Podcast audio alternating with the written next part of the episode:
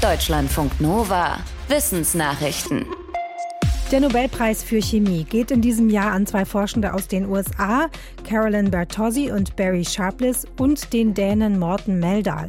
Mit der Auszeichnung würdigt die Königlich Schwedische Akademie der Wissenschaften die Arbeit der drei zum Zusammenstecken von Molekülen, auch bekannt als Klickchemie. Dieser Ansatz wird zum Beispiel genutzt, um Krebsmedikamente zu entwickeln, aber auch um DNA zu kartieren oder um Materialien herzustellen, die auf einen ganz bestimmten Zweck zugeschnitten sind. Die Forscherin Bertozzi arbeitet an der Stanford-Universität in Kalifornien. Ihr Kollege Sharple ist dort an einem Forschungsinstitut und Meldal an der Universität Kopenhagen. Der Chemie-Nobelpreis ist mit umgerechnet fast einer Million Euro dotiert und wird im Dezember überreicht. Der Asteroid, der vor 66 Millionen Jahren zum Aussterben der Dinosaurier geführt hat, hatte auch einen riesigen weltweiten Tsunami erzeugt. Ein Forschungsteam hat die Ausmaße dieses Tsunamis rekonstruiert über geologische Spuren und über Computersimulationen. Die Forschenden schreiben in einem Fachjournal, dass der Tsunami nach 48 Stunden fast alle Küsten weltweit erreicht haben muss. Selbst in Neuseeland, mehr als 12.000 Kilometer vom Einschlagsort entfernt, fänden sie Zerstörungsspuren im Sediment. Die Tsunamiwellen im Golf von Mexiko waren wohl mehr als 100 Meter hoch und nach dem Weg des Tsunamis über den Atlantik und Pazifik auch noch 10 Meter. An den Küsten könnten sie sich dann noch weiter aufgetürmt haben. Die Forschenden sagen, dass gegen diesen Monster-Tsunami alle historisch dokumentierten Tsunamis verblassen. Verglichen mit dem Weihnachtstsunami von 2004 hatte er 30.000 Mal so viel Energie.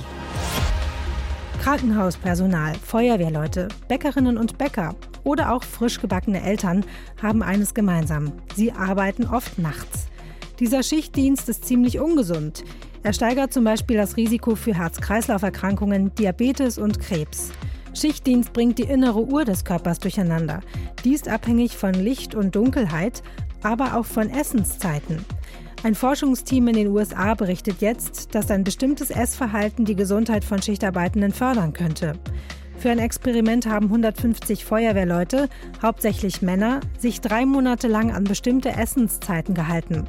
Die eine Gruppe aß nur noch innerhalb eines Zeitfensters von 10 Stunden am Tag, die andere innerhalb von 14 Stunden. Ergebnis, die 10-Stunden-Gruppe hatte bessere Cholesterinwerte, war psychisch besser drauf und trank auch weniger Alkohol als vorher.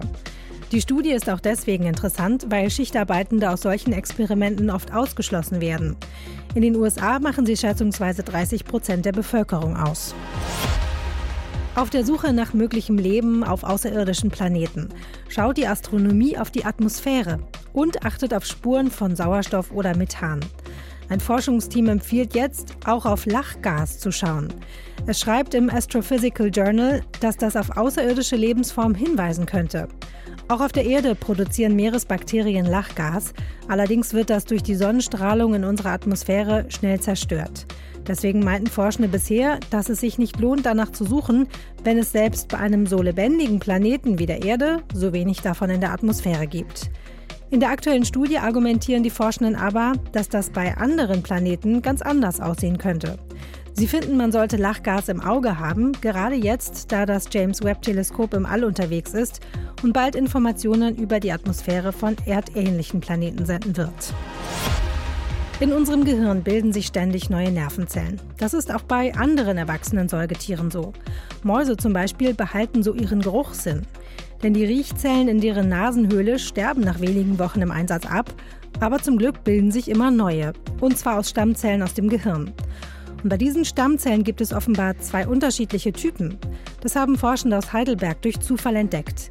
Die Fachleute für Neurobiologie wollten eigentlich untersuchen, wie sich die Stammzellen in den Mäusehirnen in verschiedenen Situationen verhalten. Dabei stellten sie aber fest, einige der Stammzellen hatten andere Merkmale als die anderen. Die Erkenntnis, es gibt eine Population, von der sie noch nichts wussten. Und nur diese sogenannten basalen Stammzellen werden bei Mäusen zu neuen Riechzellen. Ähnliche Stammzellen sind auch bei Menschen vorhanden und manchmal an der Entstehung von Hirntumoren beteiligt. Die Forschenden hoffen deshalb auf neue Erkenntnisse darüber, wie solche Tumore entstehen und behandelt werden können. Trotz Kritik benutzt TikTok offenbar weiter viele Wortfilter. Die sorgen dafür, dass Kommentare mit bestimmten Wörtern nicht mehr öffentlich erscheinen, ohne dass die Nutzer und Nutzerinnen das mitbekommen. Ein neuer Test von NDR, WDR und Tagesschau hat gezeigt, dass mindestens 20 Wörter betroffen sind. Zum Beispiel schwul, Sex oder Nazi.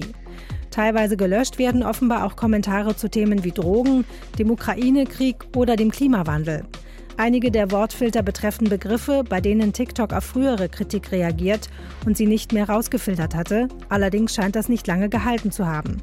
Eine Sprecherin der chinesischen Videoplattform sagte, man setze Technologien ein, die nach Kommentaren suchen, die gegen die TikTok-Richtlinien verstoßen oder Spam sind.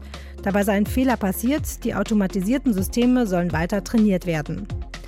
Kritikerinnen und Kritiker werfen TikTok vor, mit den Wortfiltern die Meinungsfreiheit einzuschränken. Deutschlandfunk Nova